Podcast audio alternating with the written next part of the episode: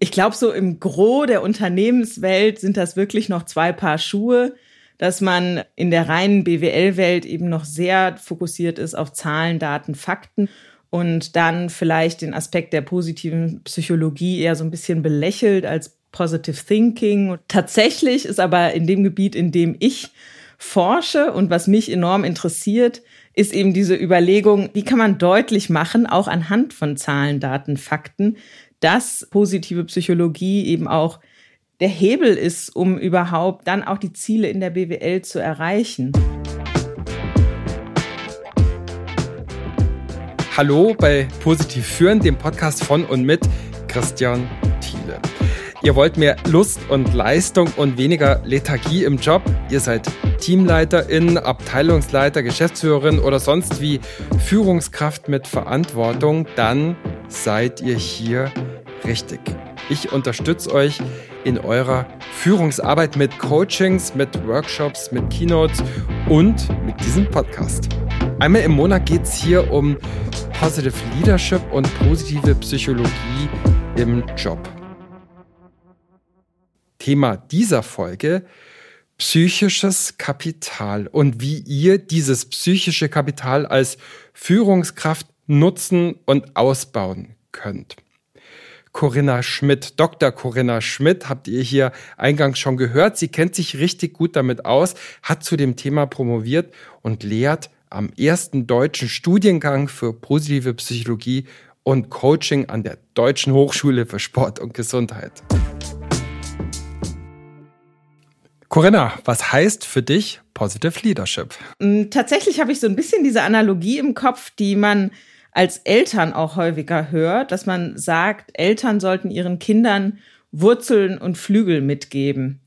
Und das finde ich lässt sich eigentlich super auch auf Führungskräfte übertragen ist und ist für mich so ein bisschen dieses Bild von Positive Leadership, nämlich auf der einen Seite den Mitarbeitenden Wurzeln mitzugeben, also so ein ja, Unterstützungsnetzwerk, auch Vertrauen in die Mitarbeitenden zu haben, ein gutes Teamgefüge aufzustellen, also sehr viel Sicherheit zu geben.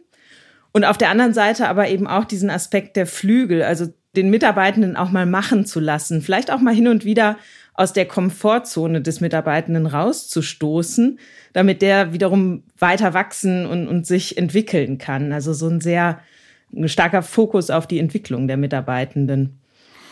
Was sind denn so aus deiner Perspektive die wichtigsten Effekte von positiver Führung, von Positive Leadership? Mm, für mich ist es wirklich dieses ständige sich entwickeln können der Mitarbeitenden.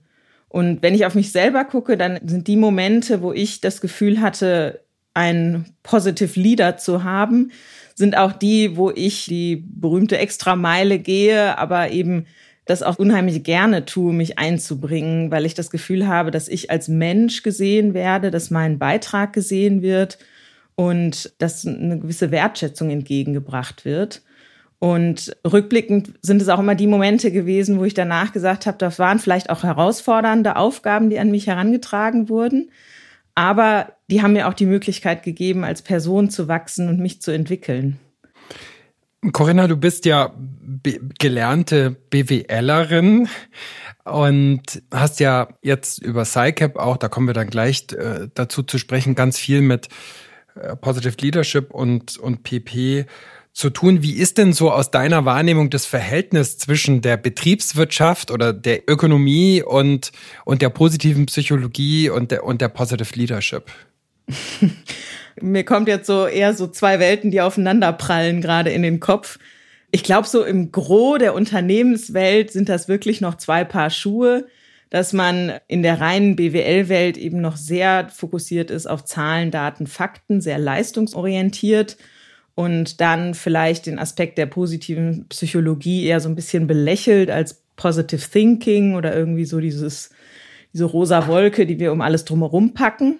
Tatsächlich ist aber in dem Gebiet, in dem ich forsche und was mich enorm interessiert, ist eben diese Überlegung, wie kann man deutlich machen, auch anhand von Zahlen, Daten, Fakten, dass positive Psychologie eben auch der Hebel ist, um überhaupt dann auch die Ziele in der BWL zu erreichen. Und das ist jetzt nicht nur das Steckenpferd, was ich äh, enorm spannend finde, sondern was man auch in der ganzen Forschungswelt mehr und mehr sieht und ja auch in der Praxis, dass Unternehmen immer mehr erkennen, dass es eigentlich der Weg sein muss, durch die positive Psychologie auch die Mitarbeitenden dahingehend zu befähigen, Leistung zu bringen und dann eben auch die klassischen BWL-Ziele erfüllen zu können. Corinna und ich, wir kennen uns von der Deutschen Hochschule für Sport und Gesundheit aus diesem ersten Studiengang für positive Psychologie in Deutschland, den es übrigens ab Herbst auch in München oder in Ismaning gibt, am dortigen Standort. Ich durfte mit Corinna das Modul Positive Business gestalten und Corinna ist ursprünglich Betriebswirtin, BWLerin, hat dann in der Beratung gearbeitet und hat zum psychologischen Kapital promoviert. Das ist nämlich das eigentliche Thema dieser Folge. Und ich finde übrigens, dass sie selbst sehr viel von diesem psychologischen Kapital oder auch PsyCap ausstrahlt, als ehrliche Haut aus dem Pott, fröhlich, engagiert, so kommt sie auch bei den Studierenden rüber. Aber zu diesem Thema, zu psychologischem Kapital oder PsyCap, kommen wir dann gleich. Es gibt ja jetzt zu Positive Leadership mindestens drei unterschiedliche Ansätze und wir beschäftigen uns ja danach in unserem weiteren Gespräch vor allem mit einem davon, mit PsyCap. Dann gibt's eben Permalit und dann gibt's ja so das, was man vielleicht Positive Organizational Scholarship nach Kim Cameron nennen könnte. Wenn du mal so kurz umreißen könntest, was so die Stärken dieser unterschiedlichen Ansätze sind, was vielleicht auch so die Herausforderungen oder die Schwächen von diesen drei Herangehensweisen sind und was so die Anwendbarkeit irgendwie angeht. Gerne. Also ich habe mich ja vorwiegend mit dem psychologischen Kapital beschäftigt und das aus eben einer sehr forschungsorientierten Sicht. Und eine große Stärke des psychologischen Kapitals ist es eben, dass das schon sehr gut erforscht ist. Sprich, wir können sagen, dass diese vier Dimensionen von Hoffnung, Optimismus, Resilienz und Selbstwirksamkeit, dass die dazu wissenschaftlich belegt beitragen, dass der Mensch zufriedener ist, leistungsstärker etc. Das heißt, da gibt es eben gerade im englischsprachigen Raum schon sehr viele Daten zu, die es dann auch für das Unternehmen, was noch so sehr im, im BWL-Blick äh, unterwegs ist, dann von Vorteil sein kann, weil man eben auch mit Zahlen, Daten, Fakten belegen und überzeugen kann. Ein großes Manko an dem psychologischen Kapital ist allerdings, dass es recht schwer zu fassen ist. Wir werden, glaube ich, gleich ja noch mal ein bisschen näher darauf eingehen, aber so diese Unterscheidung, was ist Hoffnung versus was ist Optimismus, das ist schon eine sehr äh, nitty-gritty Unterscheidung, die jetzt so im Arbeitsleben, glaube ich, nicht so praktikabel ist da ist der große Vorteil des zweiten Ansatzes, des von Permalit, dass das wiederum eine sehr hohe praktische Relevanz hat, eben weil es diese fünf verschiedenen Säulen sich anschaut und weil, jetzt greife ich eine raus, die Säule der, der Beziehung oder der positiven Emotionen etwas ist, was man Mitarbeitenden und Führungskräften sehr gut vermitteln kann, weil die da sofort einen Bezug zu haben, Ideen entwickeln können, wie sie das im Unternehmen umsetzen.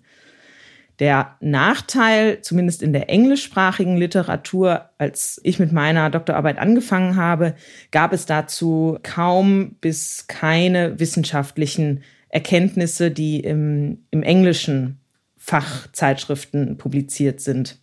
Ich glaube, das ändert sich jetzt, weil Markus Ebner ja auch das ganze Konstrukt und, und die Messmethode ins Englische äh, übersetzt hat. Mhm. Aber eben zu dem Zeitpunkt war es noch nicht so etabliert, wie das psychologische Kapital. Und der dritte Ansatz von Kim Cameron, der beschreibt ja also so diesen Fokus auf positive Energien in einem Unternehmen. Positive Organizational Scholarship selber ist eher so eine Art Überbegriff, ähm, wo man viele verschiedene Facetten drunter fassen kann, wie sich eben Organisationen auf Positivity oder auf, auf positive Praktiken ähm, wie die angewendet werden in Unternehmen. Und Kim Cameron ähm, hatte, äh, hat zuletzt eben ein Buch geschrieben zu dem Thema auch der Energie in einem Unternehmen. Das finde ich unheimlich spannend, weil es äh, sehr plastisch ist. Also er zeigt wirklich so, Mindmap-mäßig auf, mhm. welcher Mitarbeitende eher Energie bringt mhm. im Unternehmen und welche Mitarbeitenden weniger Energie äh, reingeben. Und Energie ist dann auch, ich glaube, er definiert das auch so ein bisschen als, ähm, ja, wie vernetzt auch ein, ein Mensch im Unternehmen mhm. ist. Das heißt, es macht sehr schön deutlich, dass eben nicht die Führungskraft an sich diejenige ist, die am meisten Energie reinbringt, sondern es auch der einfache Mitarbeiter sein kann. Ja.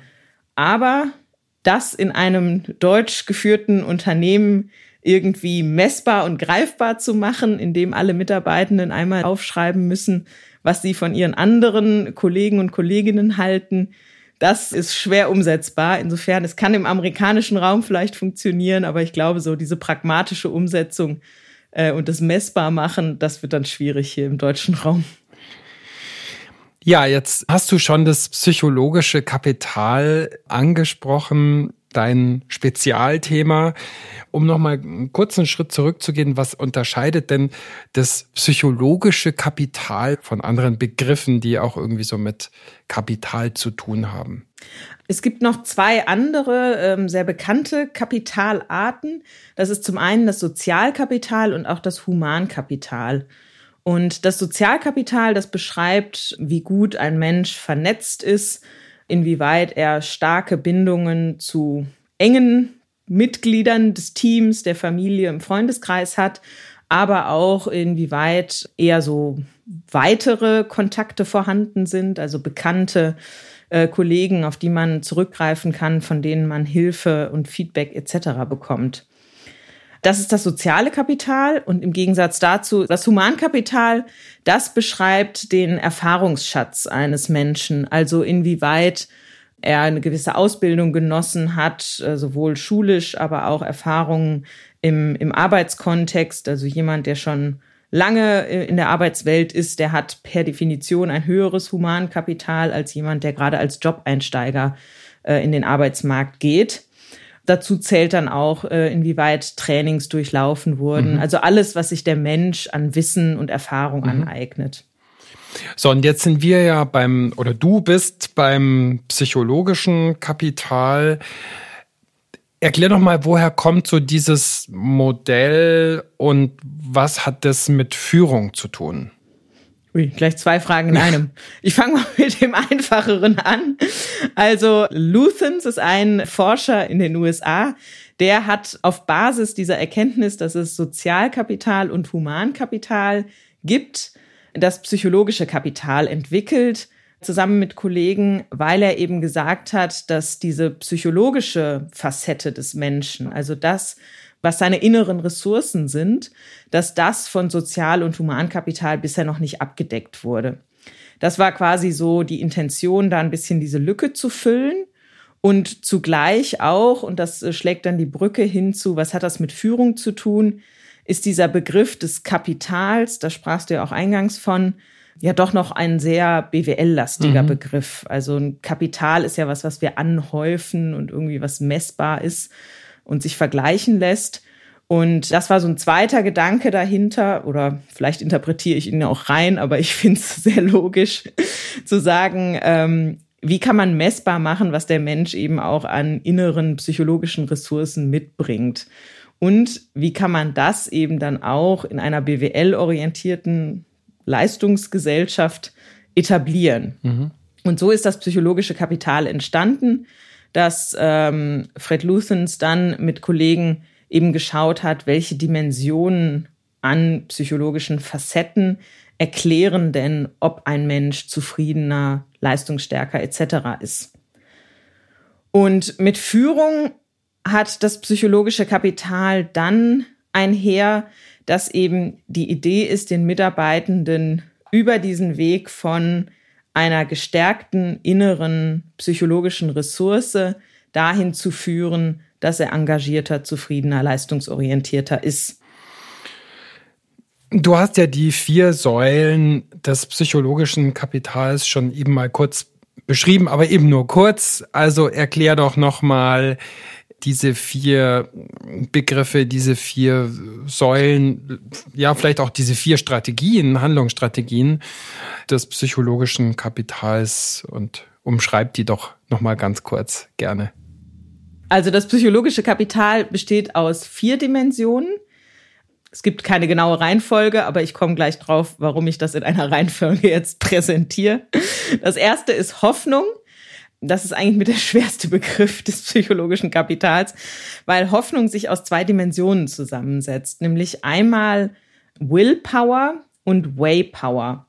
Und Willpower beschreibt, dass der Mensch eben die Absicht hat, ein gewisses Ziel erreichen zu wollen und eben ein zukünftiges Ziel äh, vor Augen hat. Und Waypower beschreibt dann, dass der Mensch nicht nur dieses Ziel vor Augen hat, sondern auch den Weg dahin visualisieren und angehen kann. Also ist Hoffnung an sich ein sehr starker Antreiber hin zu einem Ziel. Mhm. Die zweite Dimension ist Selbstwirksamkeit, was eben, ich glaube, ja, ein eher gängigerer Begriff ist oder nicht ganz so komplex wie Hoffnung, was beschreibt, ob der Mensch eben ein gewisses Maß an Selbstvertrauen hat, aber eben nicht nur das Vertrauen in sich, sondern auch die Erfahrung gemacht hat, dass wenn er oder sie Dinge anpackt, dass dann auch ein gutes Ergebnis erzielt werden kann. Also so ein bisschen diese Fähigkeit, selbst aktiv werden zu können, so seines Glückes Schmied zu sein, das steckt dahinter. Auf gut Deutsch so das Erlebnis von ich krieg Sachen gebacken, oder? Ja, ganz genau. Und eben auch dieses, dieses Vertrauen da rein, selbst wenn es eine, eine herausfordernde Situation ist, ich kann das schaffen. Dann ist die nächste Säule für dich wahrscheinlich Resilienz oder Widerstandsfähigkeit. Resilienz, ja. Hm. ganz genau. Also die Fähigkeit, äh, wenn Herausforderungen oder Schwierigkeiten auf jemanden zukommen, diese dann zu überwinden. Also auch mit Rückschlägen umzugehen, ähm, negatives Feedback hinzunehmen, mal gescheitert zu sein und wieder aufzustehen, die Krone zu richten und weiterzugehen. Mhm. Mhm. Und die letzte Dimension ist dann Optimismus. Das sagte ich ja schon, klingt im ersten Moment relativ nah an Hoffnung, während Hoffnung aber eben dieses zielgerichtete und aktive Handlungsorientierte hat, beschreibt Optimismus eher so einen Grundzustand des Menschen, der eben darauf gerichtet ist, zu sagen, es wird am Ende des Tages alles gut. Also eher so ein Grundzustand. Und warum ich das in der Reihenfolge gesagt habe, ist, dass PsyCap auch häufig mit äh, einem sogenannten Hero gleichgesetzt äh, wird, also zu Deutsch äh, der Held. Aber es setzt sich eben aus den Anfangsbuchstaben zusammen von Hope, Efficacy, Resilience und Optimism. Und das ergibt eben Hero.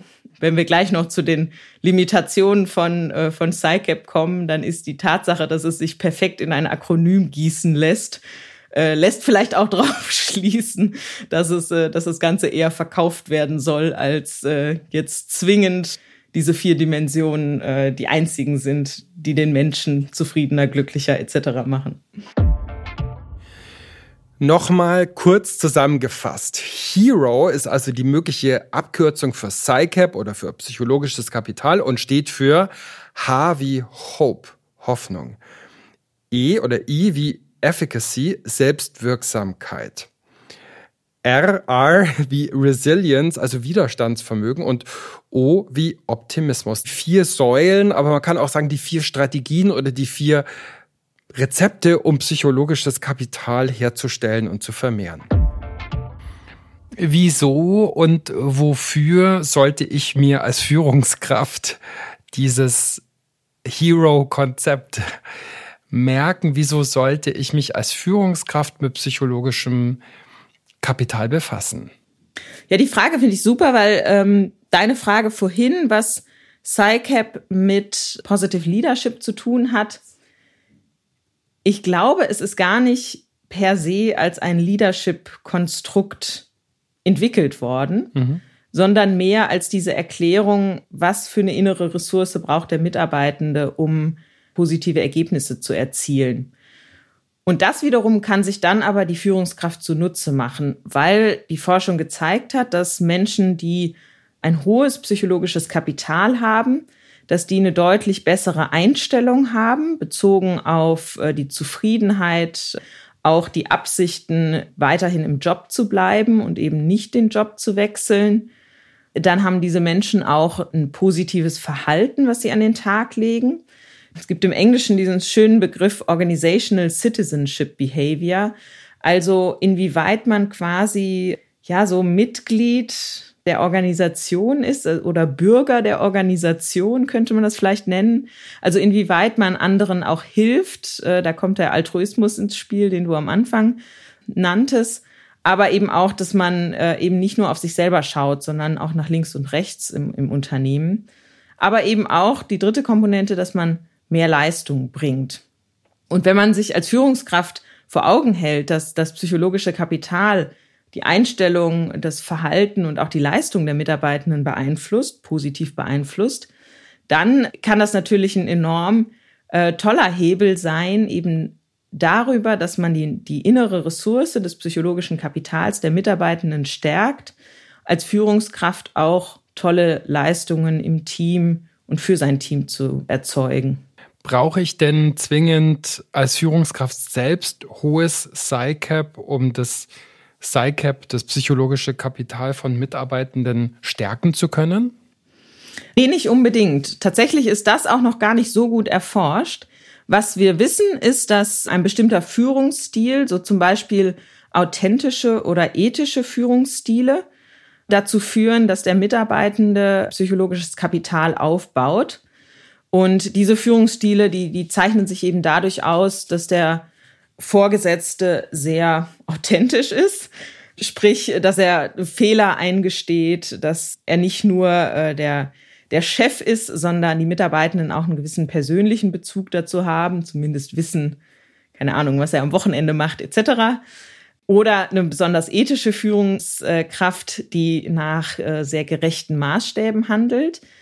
Und dazu gehört auch, eine gewisse unterstützendes Arbeitsklima zu schaffen. Wenn die Führungskraft das herstellt, dann wissen wir, dass der Mitarbeitende eher hoffnungsvoll, optimistisch, resilient und selbstwirksam ist am Ende des Tages. Es gibt wenige Forschung, die sich auch diesen Übertragungseffekt anguckt von der Führungskraft auf den Mitarbeitenden. Wenn die Führungskraft ein hohes psychologisches Kapital hat, dann entwickelt auch der Mitarbeitende eins was dann vorwiegend damit erklärt wird, dass die Führungskraft eben eine gewisse Vorbildfunktion hat. Und ich persönlich würde es auch damit erklären, dass wenn die Führungskraft sich selbst mit diesen Dimensionen schon auseinandersetzt, dann ist auch eine gewisse Selbsterkenntnis bei der Führungskraft da, was sich dann wiederum auch positiv auf mhm. die Mitarbeitenden auswirkt, beziehungsweise von diesen erlebt wird. Mhm. Insofern, um es kurz zu machen, nein, die Führungskraft braucht nicht zwingend ein hohes psychologisches Kapital. Hinderlich ist es aber ganz bestimmt nicht. Mhm. Sind diese vier Dimensionen, diese vier Säulen von psychologischem Kapital für Führung aus deiner Sicht und Erfahrung und Forschungskenntnis gleich wichtig für positive Führung oder sind da welche wichtiger als andere? Mm, tatsächlich, aus der reinen Theoriebrille sind sie gleich wichtig. Mhm. Äh, sie sind auch sehr stark miteinander korreliert, sprich ein Mensch, der hoffnungsvoll ist, der erlebt sich auch selbst als selbstwirksamer mhm. und als resilienter. Insofern der Fall, dass jemand auf einer Dimension sehr hoch abschneidet und auf anderen wiederum gar nicht, habe ich bis jetzt nicht, nicht erlebt, sondern wenn, ist es so ein bisschen dieser Rundumschlag von allen Vieren mit unterschiedlichen Ausprägungen hier Mensch, aber alle vier sind demnach, kann man sagen, eher gleich wichtig. Jetzt sprechen wir ja schon oder du, du sprichst immer wieder schon auch über die Ergebnisse. Also wie lässt sich denn psychologisches Kapital überhaupt messen und messbar machen? Ähm, auf zwei Arten der wissenschaftlichen Natur und auf einer der, der praktischen Natur. Also rein wissenschaftlich ähm, hat äh, Luthens, der Forscher aus den USA, einen Fragebogen entwickelt mit 24 Fragen, sechs pro Dimension, die eben genau abfragen, als Beispiel, wenn ich eine Präsentation vor Kollegen halten muss, dann habe ich großes Vertrauen, dass ich das schaffe. Das wäre eine Frage, die darauf abzielt, die Selbstwirksamkeit eines Menschen zu erfassen. Und das Ganze wird als Fragebogen verteilt und der Mitarbeitende kreuzt dann auf einer Skala von eins bis sieben an. Eins trifft auf mich gar nicht zu oder Richtung sieben trifft auf mich voll zu. Und durch diese Selbsteinschätzung kann man dann einen Gesamtwert für das psychologische Kapital ermitteln. Und das kann man natürlich auch Kollegen geben, die dann ihre Mitarbeitenden oder ihre anderen Kollegen bewerten, um eine Fremdeinschätzung zu bekommen. Das ist ein Weg. Der zweite ist, dass es auch ein sogenanntes Sekundärdatenerhebung gibt. Sprich, man nimmt standardisierte Texte wie ähm, ja die Börsenpamphlete. Jetzt gab ich auch nur die englischen Begriffe im Kopf. Prospekte, die von Unternehmen glaube, rausgegeben. Prospekte heißen die, glaube ich. Prospekte. Ja. Pamphlet klingt nicht so, klingt nicht so äh, nicht ganz so positiv, nee. genau. Oder den Jahresabschluss kann man auch nehmen. Und in diesen Texten lässt sich dann anhand einer Worterkennungssoftware rauslesen, inwieweit bestimmte Worte, die eben für das psychologische Kapital stehen, äh, verwendet werden oder nicht. Hm. Also spricht ähm, dieser Text häufiger über positiv, optimistisch, äh, hoffnungsvoll mhm. äh, und Synonyme dessen oder nicht. Mhm. Das ist das beides, was, was wissenschaftlich anerkannt ist. Und so rein persönlich würde ich sagen, je mehr ein Mensch lächelt, je mehr ein Mensch ja so aus sich herausgeht, das äh, spricht meistens dann auch für ein höheres psychologisches Kapital. Aber das sind natürlich nur so Pi mal Daumenwerte und nicht, äh, nicht wissenschaftlich erfasst. Jetzt kommen wir mal zu deiner, nochmal genauer zu deiner Forschung. Corinna, du wolltest ja im Jobcenter Osnabrück etwas herausfinden über psychologisches Kapital. Was genau war da dein Interesse? Wie bist du da überhaupt dazu gekommen, auch zu dieser Forschung, zu diesem Forschungsinteresse? Fangen wir damit an, wie ich dazu gekommen ja. bin. Ähm, das war eine wunderbare Begegnung, die ich hatte am Anfang meiner Dissertation, als ich mich auf Themensuche begeben habe und das Feld der positiven Psychologie ein bisschen herausgepickt hatte. Ich habe vorher äh, zwei Jahre in der Unternehmensberatung gearbeitet, weil mich eben interessiert hat, wie kann man Mitarbeitende noch besser befähigen, noch irgendwie mehr auf den Einzelnen schauen. Das war so, so ein bisschen die Motivation, mit der ich in, in meine Promotion gestartet bin.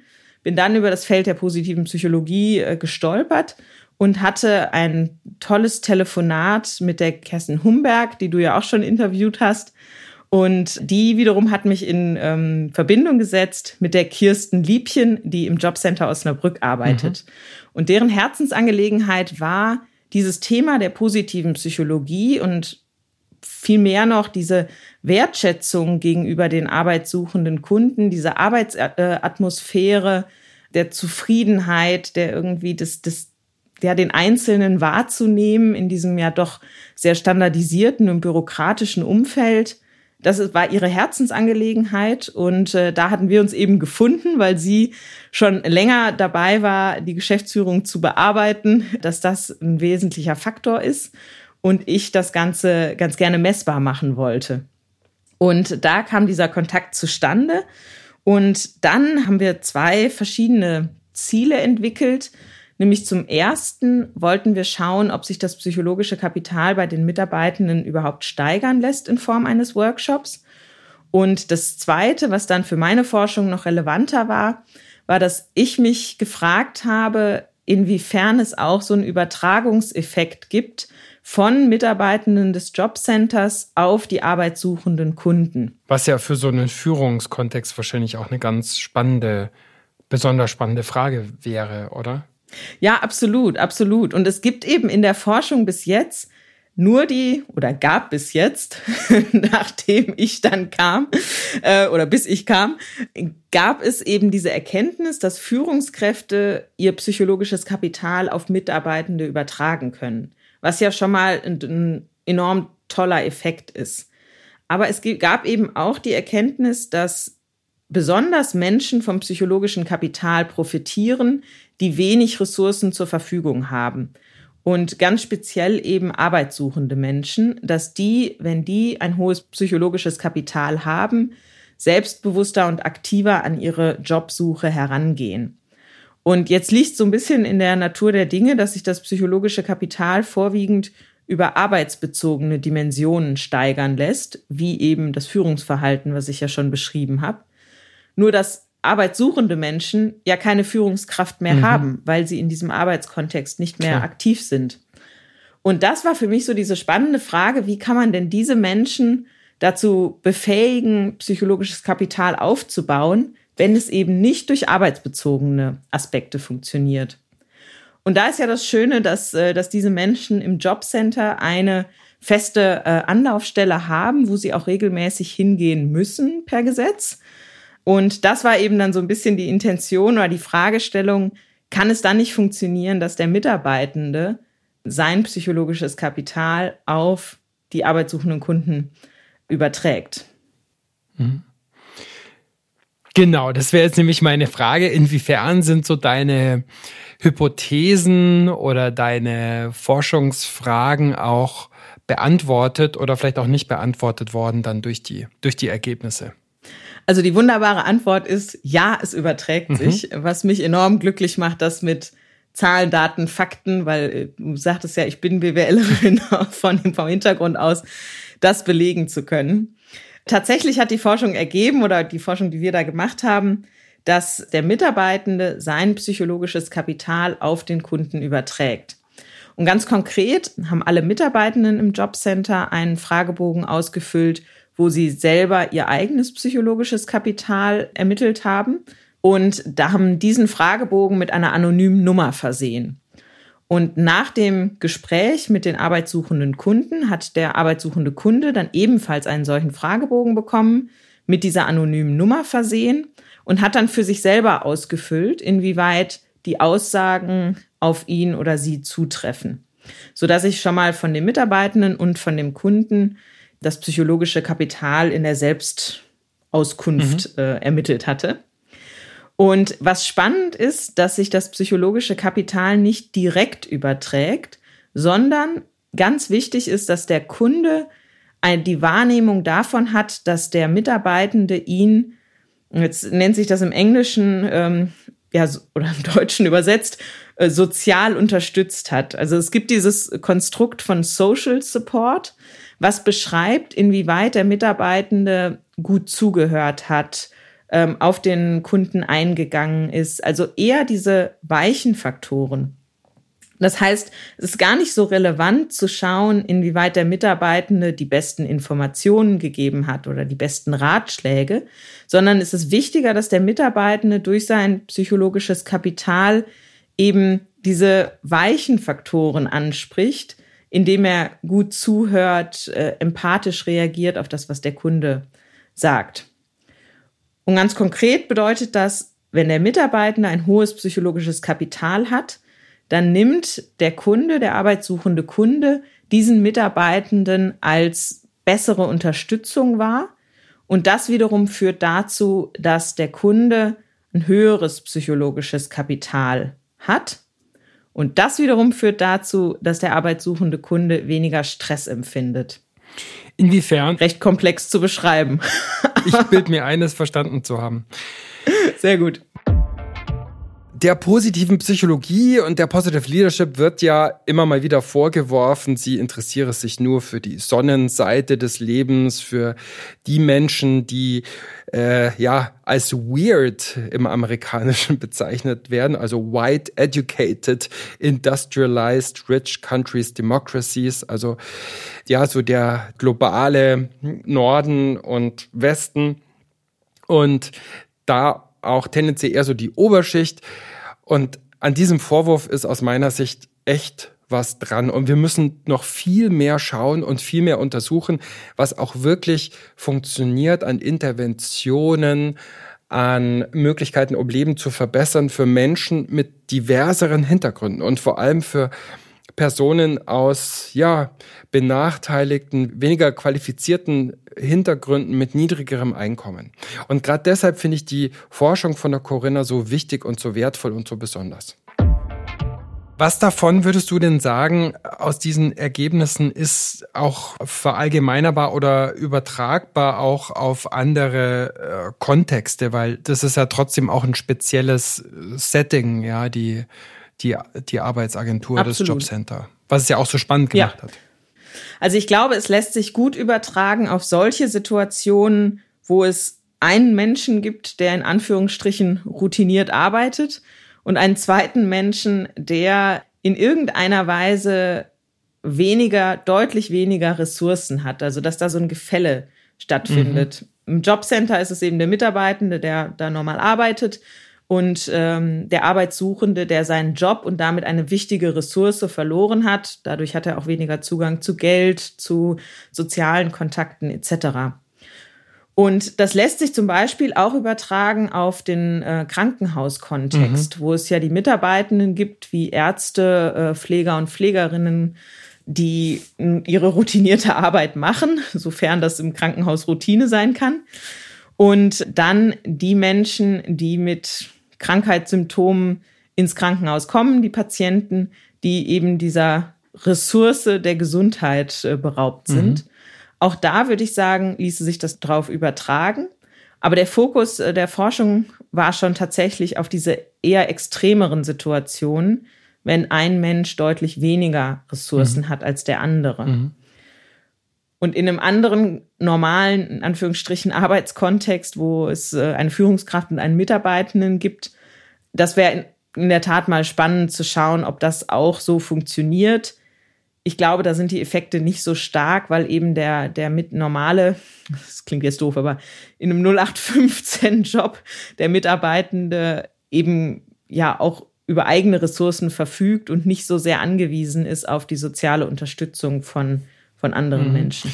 Ja, in, interessant, das wäre nämlich jetzt gleich meine Frage gewesen. Also was lässt sich davon auf Führung übertragen, was vielleicht nicht? Und dann vielleicht auch so wäre so mein Gedanke, die Zeiten werden ja bestimmt remoter für, für viele Menschen, dass in vielen Organisationen sich die Leute einfach weniger in Präsenz sehen und sich mehr über virtuelle Kanäle miteinander verbinden.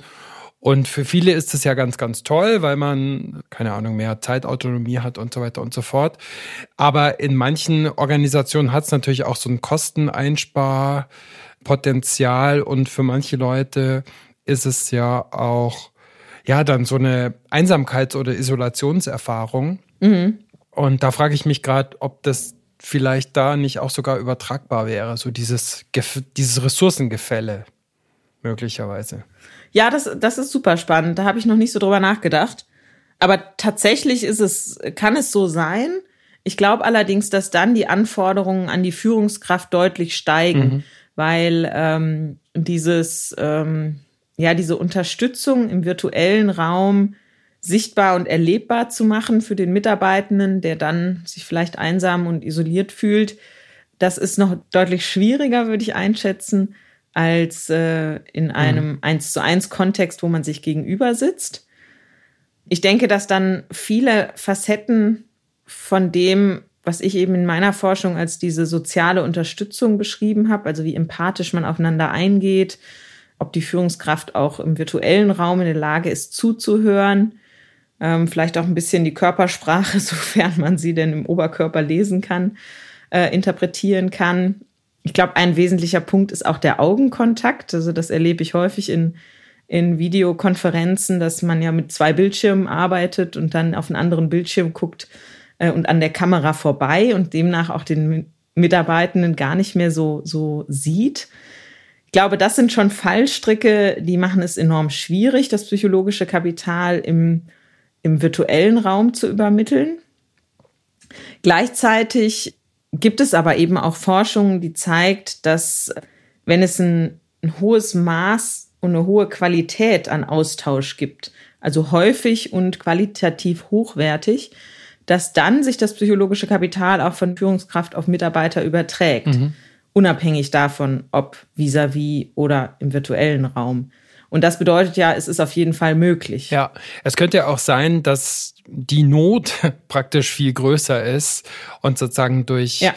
durch kleine Handlungen, durch kleine Formen von Kommunikation und sonst was große Effekte oder zumindest signifikante Effekte sich einstellen bei den Geführten. Ja, das ist durchaus sehr gut möglich, weil ja ja, ich meine, wir alle kennen das im Homeoffice zu arbeiten. Da fällt einem schon mal die Decke auf den Kopf und dass man dann kleinere Anzeichen deutlich größer oder gewichtiger wertet als Mitarbeitender, das äh, kann ich mir durchaus vorstellen. Falls also noch jemand auf der Suche nach einem Thema für die Doktorarbeit ist, hier ist eins. In der Folge 35 habe ich ja mit Kirsten Liebchen über positive Psychologie und positive Führung im Jobcenter Osnabrück gesprochen. Da kamen wir am Rande auch zu sprechen auf die Forschung von Corinna Schmidt. Und wenn ihr euch dafür interessiert, das vielleicht nochmal nachhören wollt aus deren Perspektive, also aus Kirstens Perspektive, Link dazu findet ihr in den Show Notes.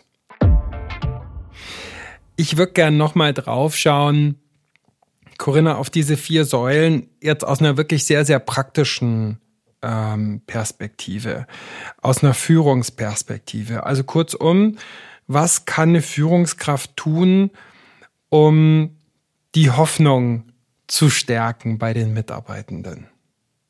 Und was sollte sie lassen? Was sie machen soll, ist gleichzeitig auch, was sie lassen soll. Also die Hoffnung stärken kann man am besten, indem man äh, sogenannte Annäherungsziele mit den Mitarbeitenden definiert. Also positive Ziele, auf die der Mitarbeitende hinarbeiten möchte. Sowas wie, ähm, ich möchte gesünder leben. Das äh, ist jetzt vielleicht kein Thema, was man mit der Führungskraft bespricht. Vielleicht eher, ich möchte ein gewisses äh, Projekt äh, im Zeitrahmen abschließen. Das nährt die Hoffnung. Was man vermeiden sollte, sind genau im Umkehrschluss sogenannte Vermeidungsziele zu setzen. Also ich möchte nicht, dass die Deadline äh, überschritten wird. Mhm. Äh, das wäre eher ein, ein Vermeidungsziel, ähm, wo der Mitarbeitende weg von etwas möchte. Das heißt, so diesen ähm, Fokus auf positive, erreichbare Ziele zu legen, das würde die Hoffnung nähren. Efficacy, Selbstwirksamkeit ist ja die zweite Säule in diesem Hero-Konzept des psychologischen Kapitals. Was kann ich da tun? Mhm. Und auch wieder, was sollte ich unterlassen, um das zu stärken als Führungskraft bei den Mitarbeitenden? Ja, das ist tatsächlich schon am besten erforscht. Ähm, da gibt es so drei Strategien, die man wählen kann. Zum einen ist es äh, positives Feedback, was die Führungskraft geben kann, also eben auch hervorzuheben, was ein Mit Mitarbeitender besonders gut gemacht hat und jetzt nicht so 0815 äh, pauschal auf die Schulter geklopft, gut gemacht, sondern wirklich hervorzuheben, was genau hat der Mitarbeitende getan, um ein tolles Ergebnis zu erzielen. Was sind vielleicht auch die Stärken, die man bei den Mitarbeitenden dann wahrgenommen und gesehen hat. Das ist ähm, ein Bild. Das zweite ist tatsächlich die Vorbildfunktion. Also ähm, inwieweit die Führungskraft eben auch sagt, ich glaube an dich als Mitarbeitender, mhm. dass du das mhm. schaffst. Mhm. Und auch, das nennt man so stellvertretendes Lernen. Also wenn ich sehe, da gibt es andere Kollegen, die sehr ähnlich sind zu mir und die ein gewisses Ziel schon erreicht haben, dann kann ich das auch auf mich übertragen, dass ich denke, okay, wenn der das geschafft hat, dann schaffe ich mhm. das auch. Wichtig dabei ist aber, dass man sich Vorbilder raussucht, mit denen man eben sich auch verbinden kann, mhm. mit denen man gewisse Parallele sieht. Mhm. Und das letzte ist dann tatsächlich die, ja, man kann so aktive Bewältigung nennen. Je öfter ich als Mitarbeitender die Erfahrung mache, ich habe etwas geschafft, desto mehr steigt auch meine Selbstwirksamkeit. Und das kann man als Führungskraft unheimlich toll steuern, indem man größere Aufgaben zunächst auch mal in kleinere Häppchen runterbricht und eben nicht den großen Brocken dem Mitarbeitenden hinwirft, sondern durch kleinere Aufgaben, die der Mitarbeitende dann bewältigen kann, danach eine, eine weitere Aufgabe, die ein bisschen größer und herausfordernder ist, so dass man eher so eine Art Treppe baut, an, äh, anhand derer sich der Mitarbeitende dann nach oben schraubt. Dimension Nummer drei ist ja Resilienz stärken, Widerstandsfähigkeit ausbauen. Do's and Don'ts für Führende. Was gut funktioniert, ist mit Mitarbeitenden zu überlegen, ja, so ein bisschen zu visualisieren und vielleicht auch mögliche Hindernisse vorwegzunehmen. Das heißt, zu schauen, wenn wir das Annäherungsziel haben, was könnte uns auf diesem Weg davon abbringen? Schritt eins. Aber dann der ganz wesentliche Schritt zwei. Wie können wir dieses Hindernis überwinden? Das heißt, wieder sehr in, den, in die Lösungsorientierung zu gehen und zu schauen, was muss eigentlich geschehen, damit wir unser Ziel erreichen? trotz der Hindernisse, die vielleicht auf uns warten. Und das kann man als Führungskraft super machen, das kann man aber auch im Teamkontext sehr toll machen, indem man eben andere oder so in so ein Brainstorming geht, ähm, um Lösungen zu entwickeln. Und gleichzeitig kann ich dafür als Führungskraft natürlich auch Räume schaffen und bewusst aufmachen. Absolut, absolut. Also ich glaube, gerade so eine Fehlerkultur zu etablieren in dem Sinne, dass man sagt, es ist auch okay, mal vor eine Wand zu rennen und zu scheitern, solange wir uns dann wieder aufrappeln und weitergehen. Das eben nicht als so abzutun, wenn, wenn der Mitarbeiter ankommt und sagt, Mensch, aber was ist denn, wenn das und das, der und der Fall eintritt, das nicht abzutun, sondern dann eben in so eine Lösungsorientierung oder Lösungsraum zu steuern und zu sagen, ja, das ist ein guter Punkt was sind deine Ideen oder lasst uns mal gemeinsam überlegen. Optimismus erhöhen, das wäre dann die, oder ist ja dann die vierte Dimension, das vierte Fass, was man nähern kann, sozusagen im Sinne des psychologischen Kapitals, das vierte ja. Konto vielleicht. Was sind da Tipps, die du empfiehlst für Führungskräfte? Äh, was da gut funktioniert, ist ein sogenanntes Reframing oder Umformulierung. Das heißt, wenn der Mitarbeitende eben sagt, ähm, was alles nicht funktionieren kann oder weswegen ja, so ein Finger, Fingerpointing, jetzt bin ich sehr im Englischen, aber so ein Finger zeigen auf, eigentlich ist der schuld, dass wir es nicht schaffen oder aufgrund der und der Umstände kann ich gar nicht anders, als mein Ziel nicht zu erreichen. Ähm, in solchen Situationen dann darauf zu schauen, wie kann man das denn auch in, positiv, in was Positives umformulieren? Also inwiefern hilft es uns auch, dass wir unser Ziel ähm, ein bisschen langsamer erreichen als ursprünglich geplant oder dass jetzt andere äh, Dinge noch aufgekommen sind, die wir von Anfang an nicht antizipiert haben. Also eben so, ein, so eine Umformulierung von negativen äh, Gedanken in ja, wirksame, positive Gedanken. Das ist, glaube ich, am wenigsten greifbar für eine Führungskraft aber lässt sich eben auch dadurch etablieren, dass man ja allein so eine Kultur etabliert, zu in gemeinsamen Meetings zu überlegen, was ist denn diese Woche auch gut gelaufen. Das sät ja schon schon so diese Grundhaltung, statt zu schauen, was sind unsere Probleme und woran müssen wir arbeiten. Und inwiefern habe ich denn als Führungskraft diese vier Töpfe von psychologischem Kapital? Inwiefern sind das Eigenschaften, die vielleicht auch mit meiner ähm, Disposition zu tun haben und inwiefern mache ich Kapital, äh, inwiefern mache ich psychologisches Kapital, inwiefern sind es auch wirklich ja Dinge des Verhaltens, des Handelns, die ich stärken kann, unabhängig davon, wie viel ich da jetzt ja. habe, so von meinen Eigenschaften, von meiner, von meinem Charakter vielleicht sogar her. Ja, das ist eine super Frage, weil das hat mich auch motiviert, äh, meine Forschung über das psychologische Kapital zu machen. Denn wenn wir uns so ein Kontinuum vorstellen, wo auf der einen Seite Persönlichkeitseigenschaften sind, die sehr starr und fix sind, also entweder bin ich eher der introvertierte oder extrovertierte Mensch, und auf der anderen Seite des Kontinuums sind dann Gefühle und Zustände, die sehr flüchtig sind, wie Wut oder Riesenfreude, die wir erleben, die sehr intensiv sind, die dann aber auch schnell wieder, äh, wieder verfliegen. Wenn wir uns dieses Kontinuum vorstellen, dann liegt das psychologische Kapital relativ in der Mitte. Und das bedeutet eben, dass es veränderbar ist und nicht ein Mensch mit hohem oder niedrigem psychologischen Kapital geboren wird und auch nicht, dass er äh, in einer Sekunde es höchste psychologische Kapital hat und in der nächsten ist es wieder weg, sondern es ist tatsächlich was, was sich durch Workshops, durch Führungsstile etc. entwickeln und aufbauen lässt und dann für den Moment auch mehr oder weniger stabil ist. Und das finde ich unheimlich motivierend, weil es eben lohnt, daran zu investieren, dass man selbst und auch die Mitarbeitenden diese vier Dimensionen des psychologischen Kapitals entwickeln. Was würdest du sagen, was erhöht denn dein psychologisches Kapital? Womit stärkst du sowohl für dich als auch für andere Menschen, mit denen du zu tun hast, diese vier Säulen, diese vier Gläser von Hoffnung, von Selbstwirksamkeit und Selbstvertrauen, von Widerstandsfähigkeit und von Optimismus? Es gibt hierzu auch ein wirklich gutes Buch von Professor Dr. Rüdiger Reinhardt, verlinke ich in den Show Notes. Ich werde dazu auch demnächst noch mal was auf meinem Blog posten, positiv-führen.com-blog oder auf Social Media, da findet ihr dann auch noch konkrete Tipps und Ideen und Anregungen, um SciCap zu stärken, zu vermehren, zu verbreiten als Führungskraft.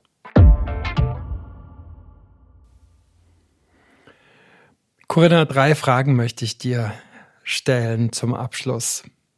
Was ist deine größte Stärke? Hm. Meine größte Stärke? Spontan kommt mir in den Kopf Enthusiasmus. Das ist eine Stärke, die ich glaube, ich äh, mir noch nicht lang, so lange so bewusst ist. Aber wenn ich merke, ich kann Menschen in irgendeiner Weise mitreißen, und da ist ja mein, mein Job als äh, an der Uni arbeitend und äh, Studierende auch äh, unterrichten, äh, schon auch prädestiniert für. Das äh, macht mich unheimlich glücklich und stolz. Ich finde, die ist sehr manifest, diese Stärke. Dein wichtigster Erfolg bisher? So spontan würde ich sagen, für mich diese Umorientierung. Ich hatte ja kurz gesagt, ich habe äh, in der Unternehmensberatung gearbeitet und äh, habe dann meine Promotion begonnen und für mich diese Entscheidung zu treffen, dass das das Umfeld ist, wo ich auch langfristig Fuß fassen möchte und ähm, dass das das Umfeld ist, wo ich meine Stärken enorm gut einbringen kann. Diese Entscheidung zu treffen und jetzt zu merken, es war goldrichtig, äh, ja, das, das ist, glaube ich, ja, großer Erfolg. Wofür, Corinna, möchtest du später mal in Erinnerung bleiben? Tatsächlich wünsche ich mir eine richtig große Familie, die häufig in, zusammenkommt und irgendwie so ähm, im Übertrag, also ich auf die Familie bezogen, ja, aber auch im übertragenen Sinne ähm, den Menschen irgendwie sowas mitzugeben, wie schön es ist, dieses Miteinander zu haben und zu, zu zelebrieren vielleicht. Klingt etwas abstrakt, da werde ich selber noch drüber nachdenken aber ähm, so eine Grundstimmung reinzubringen. Da wäre ich ja mal ziemlich optimistisch und hoffnungsvoll, dass dir das gelingt. Prima. Wenn ich dadurch noch das psychologische Kapital dann erhöhen kann, dann ist ja noch besser. Super. Das war's mit dieser Episode von Positiv führen. Diesmal habe ich mit Dr. Corinna Schmidt gesprochen über psychologisches Kapital, SciCap als Führungsstrategie. Vielen Dank an dich, liebe Corinna. Vielen Dank an euch, Marion und Niklas von Ikone für die Betreuung, für die Produktion. Und vielen Dank an euch, liebe Zuhörenden, dass ihr dabei wart. Was hat euch besonders gefallen, inspiriert? Vielleicht auch, welche Fragen habt ihr oder welche Themen treiben euch um, die ihr hier gern mal behandelt hättet? Schreibt mir an kontakt.positiv-führen.com, führen natürlich mit UE oder auf Social Media. Alles Gute euch im Job und im Leben. Kümmert euch um euer psychologisches Kapital und das der Menschen, mit denen ihr zu tun habt. Ciao, Servus, bye bye.